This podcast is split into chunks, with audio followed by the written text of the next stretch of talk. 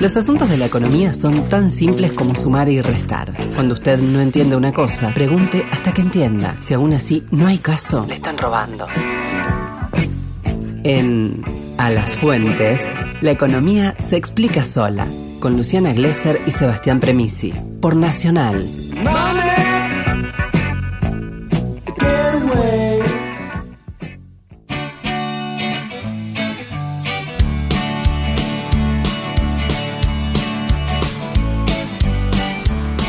lindo sábado, eh. Lindo sábado acá, siguiendo en el río Paraná. No me puedo ir porque el río del Hoy nos Paraná quedamos en el Paraná, es ¿eh? como un cielo que va y la mística, ¿no? Que tiene estar navegándolo. Por eso estamos en comunicación telefónica con Genaro Grasoles, nuestro economista de cabecera, para ver los aspectos, ¿no? Económicos que tiene, cómo se va avanzando en esta desprivatización. ¿Puede ser una desprivatización? No. Genaro, ¿estás por ahí? Hola, hola Lu, hola Sebastián. ¿Cómo va? Eh, sí, algo, lo que yo lo llamaría un esquema de transición. Claro. ¿A qué? Todavía no lo sabemos, pero eh, en eso estamos. La- lo que se llama la hidrovía Paraná-Paraguay, que en realidad es la autopista fluvial de, de salida de las exportaciones, no solo argentinas, sino eh, paraguayas, bolivianas y del sur de Brasil, sobre todo de los complejos ojeros, aceiteros, eh, de biodiesel, eh, y sobre todo en la Argentina de las empresas cerealeras radicadas en Rosario y Santa Fe. Esto es muy importante pre- precisamente por el rol que juega la provincia de Santa Fe en toda esta discusión. Eh, es, es- por ahí sale el, el 80% de las exportaciones argentinas y un poco menos, pero más o menos lo mismo, de importaciones también entran por esa, por esa vía. Esta, esta ¿Por qué Santa Fe, por qué Santa Fe tiene tanto peso? ¿Porque es la que tiene más eh, kilómetros de extensión o, o por una cuestión política? No, porque la cuestión, la cuestión es que en los 90 se hizo la eh, privatización de esta vía navegable a partir de la concesión de dragado, que es hacer la ruta, digamos, y la señalización, que es el balizamiento. Sí.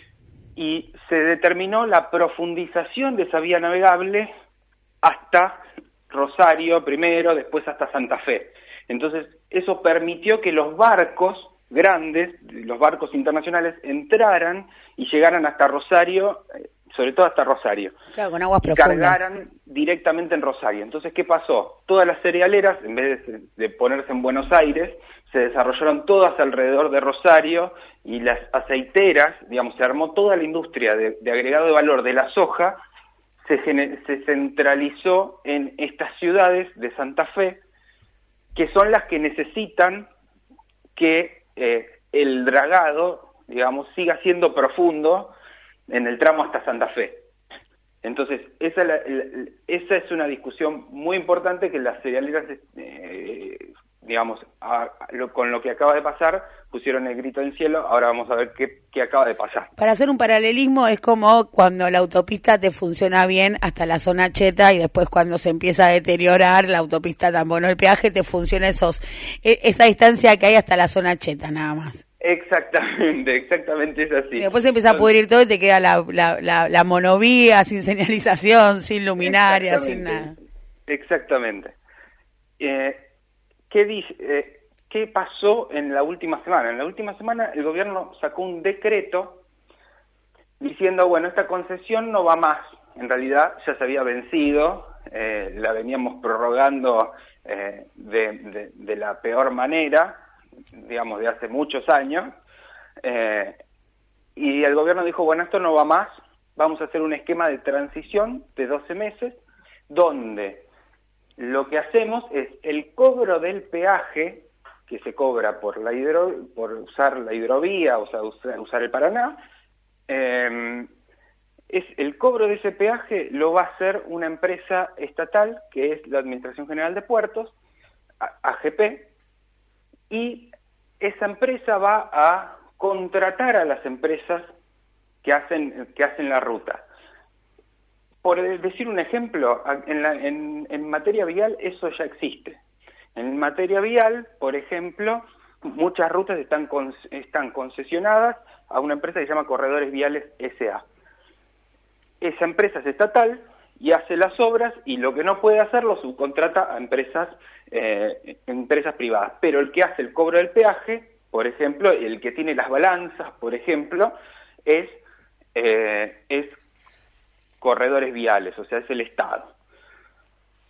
Y hay algo que es muy importante, que es, se reformó el estatuto de esa empresa y se le dio posibilidades para dragar, para balizar y para eh, cobrar los peajes de las vías navegables. O sea, a partir de ahora, esa empresa, además de ser una empresa que administra pues, puertos estatales, eh, además de ser eso, es una empresa que maneja vías navegables.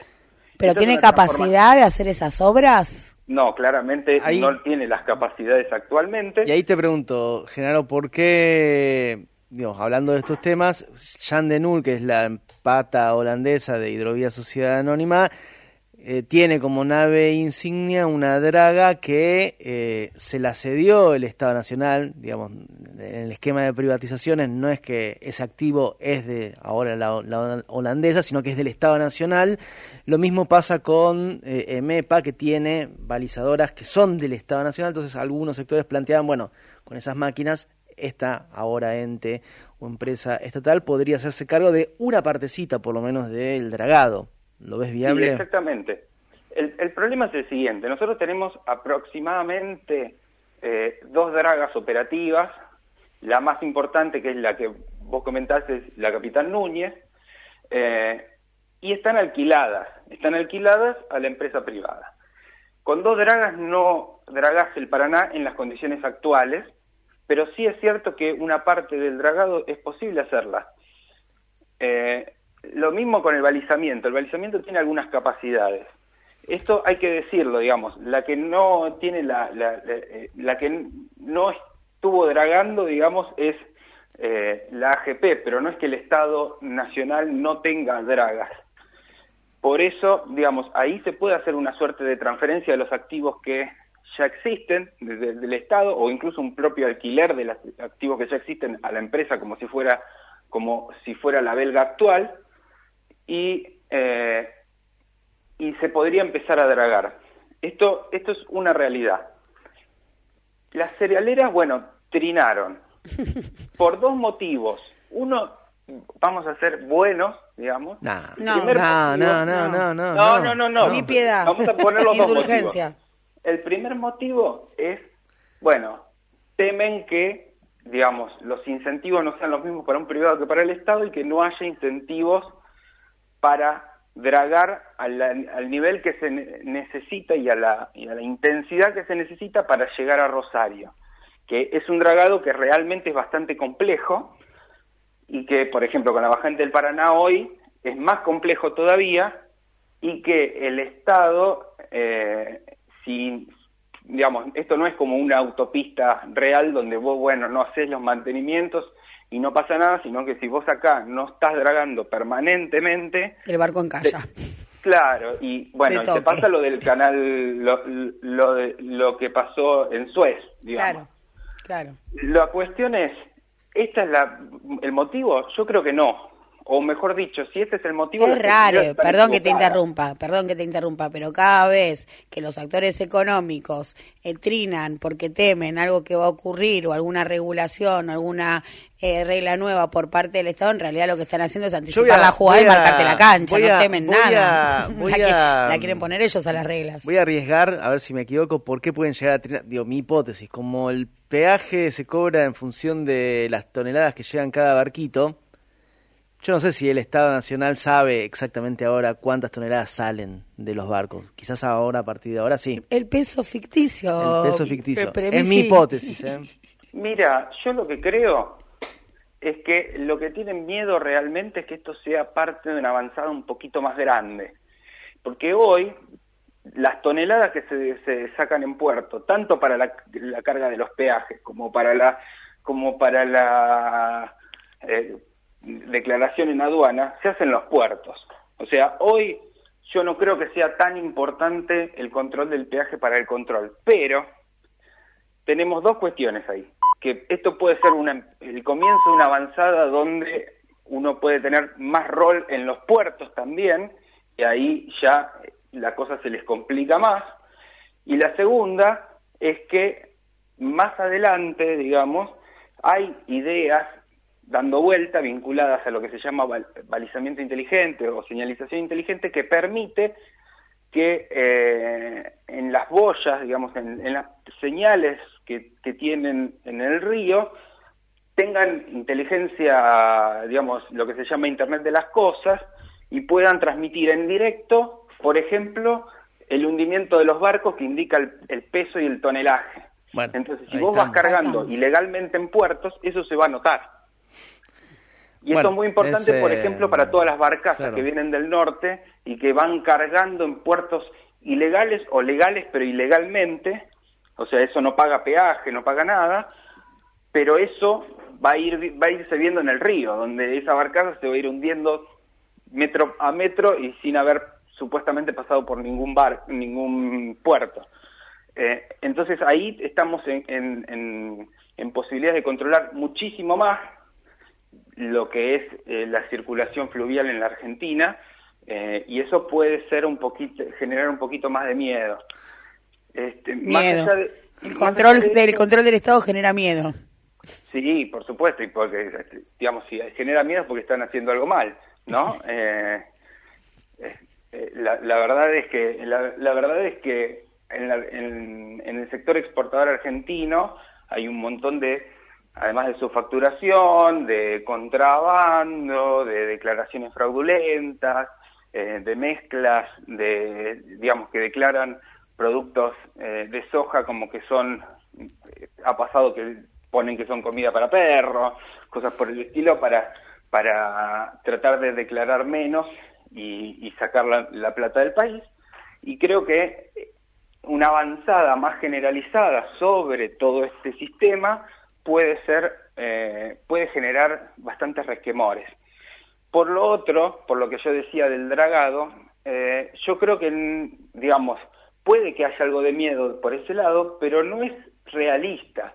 ¿Por qué digo que no es realista? Porque el Estado es socio de la exportación de, cereales. Al Estado no le conviene. Históricamente. de, golpe, el, el, digamos, el complejo sojero deje de exportar porque no se dragó. Porque cobra retenciones, ahora cobraría el peaje, eh, digamos, son todos beneficios para es la, la entrada la entrada de los dólares buenos, los, los, dólares legítimos, los dólares gentiles. ¿Por qué no dragaría? Si el, si el Estado deja de dragar, se se, se, genera eh, él mismo sus propios problemas, con lo cual eh, esto es algo que seguramente eh, se va a demostrar en los próximos meses en la administración, pero sí quiero puntualizar que sigue vigente el decreto 949 de 2020 que se supone que haría una licitación nacional e internacional en principio parecida a la de los 90, ¿no? se dice por 15 años o algo por el estilo.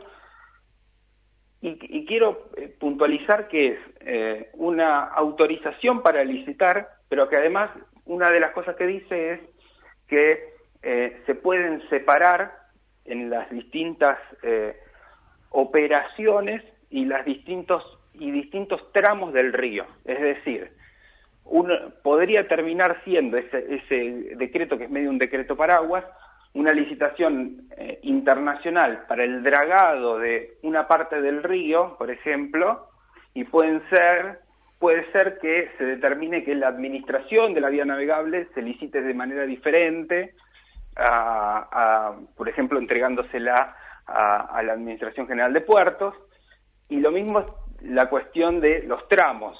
Es posible que, digamos, de Santa Fe al sur, que, que es un tramo más difícil de dragar, se sigue manejando con algún tipo de empresa eh, multinacional, sea la actual, que es la belga Yandenul, pero hay otras, DM, por ejemplo, que también es belga, ha mostrado interés, eh, las Sí, intereses geopolíticos de todo tipo en, una, en un escenario muy complejo, que es la resolución, ¿no?, de cómo este periodo, como bien definías vos, periodo de transición para el canal fluvial troncal del río Paraná, una transición que deja muchas puertas y preguntas abiertas para ir a contestando en estos 12 meses eh, de puente de tiempo. Muchas gracias, Genaro. Eh. Te esperamos acá cuando quieras. Nosotros estamos los sábados de 8 a 10 de la mañana fijos.